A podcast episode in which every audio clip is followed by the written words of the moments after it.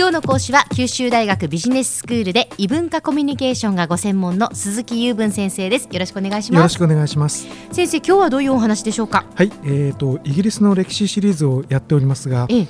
えーと長いことテューダー朝をしておりましたけど、はい。い、よいよ次の王朝のスチュアート朝に入ります。スチュアート朝ですね、大体えどのぐらいの出来事なんでしょう？はえーと年代でいうと1600年代のお話ですね。ほはい。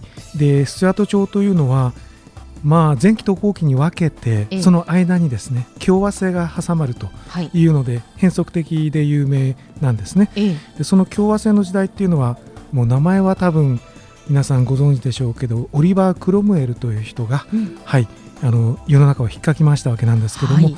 その前後に、えー分けて普通考えます。ええ。で今日はその前半の、まあ、途中くらいまでになるかなという感じですね。はい。はい、でですねあのスコットランドから実はあの王様が来たんですねスチュアート朝っていうのは。あそうなんですすかごいでしょう。あのイギリスもいろんな過激な国ですけどもええ。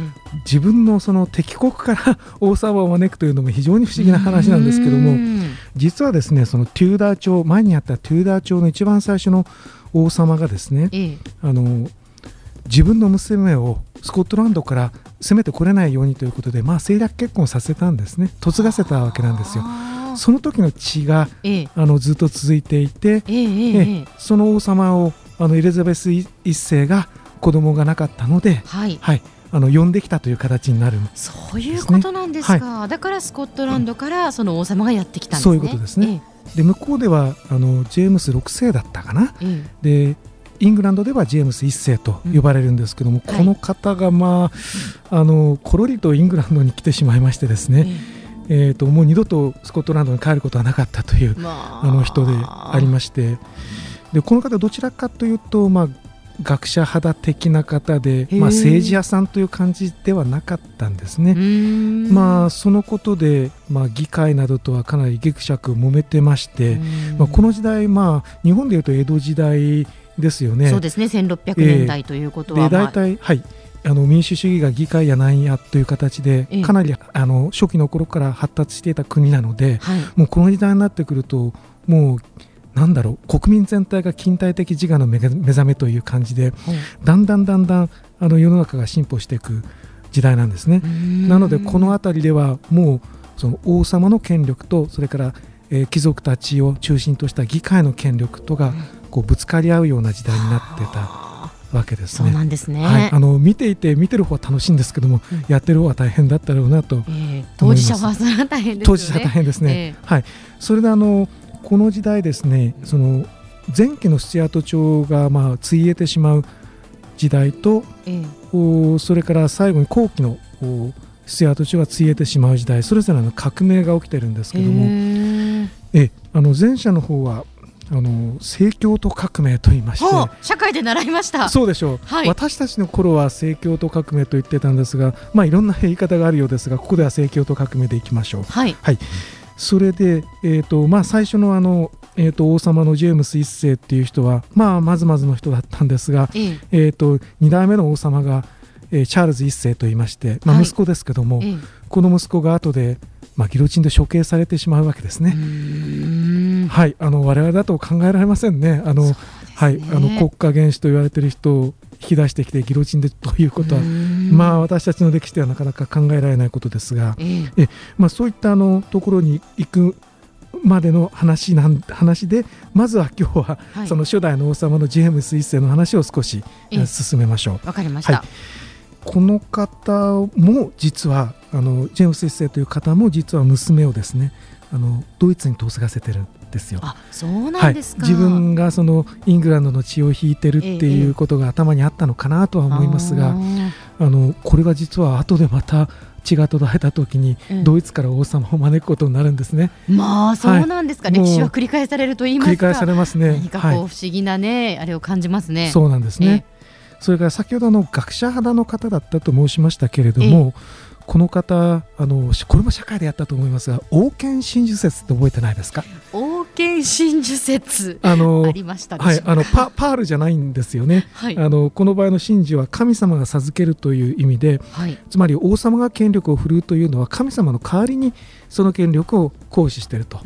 だから絶対権力だと。ええええ。あの人は私に逆らってはいけないと。うんうんいう考え方なんですね。でええ。この人はまあ神学あの神様の学問的にはい。理理屈を詰めた上でそういうことを言ってるわけなんですが、ええ。まあこの時代にそういうことを押し通そうとするとやっぱり議会を中心にして反発を買うわけですうね。でその流れのまま、えー、と2代目の王様のチャールズ1世の時代に入っていったわけなんですよ。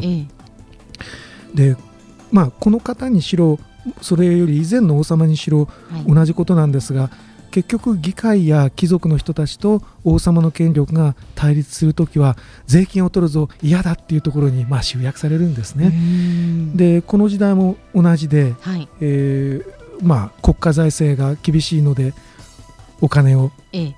庶民貴族から取りたい、はい。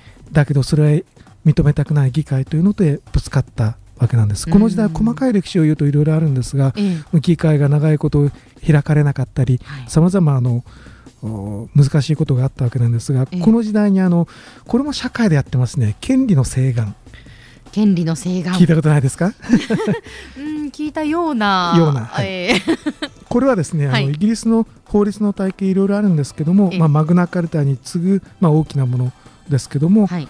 王様に、えー税金を課すときは議会の承認が必要だよということを、まあ、認めさせたものなんですね。ん。はい、でまあチャールズ一世としてはこれは渋々なんですね。はいはい。で後で反撃に出るんですけどもええ。逆にまたあの反撃されて最後は首を取られてしまうということになったわけですがそのあたりの経緯をあの次回あの政教と革命のお話とともにしたいと思ってます。わ。かりました、はい。では先生今日のまとめをお願いします。はい。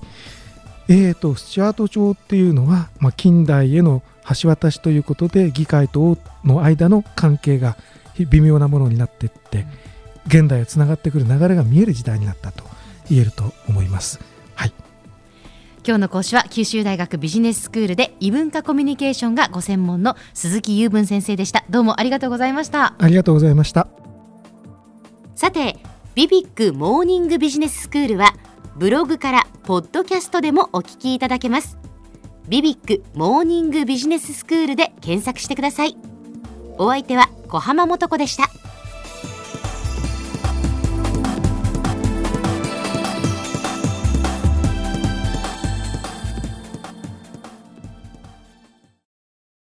ゾクゾクグイグイメラメラつながる。ゾワゾワ。ハラハラ。メキメキ。つながる。ズキズキ。モワモワ。ほかほか。つながる。キリキリ。ザワザワ。キュンキュン。ガンガン。ワクワク。うずうず。ドキドキ。ルンルン。バクバク。九州人のいろんな気持ちつなげます。九州から輝こう。キラキラつながる。 QTnet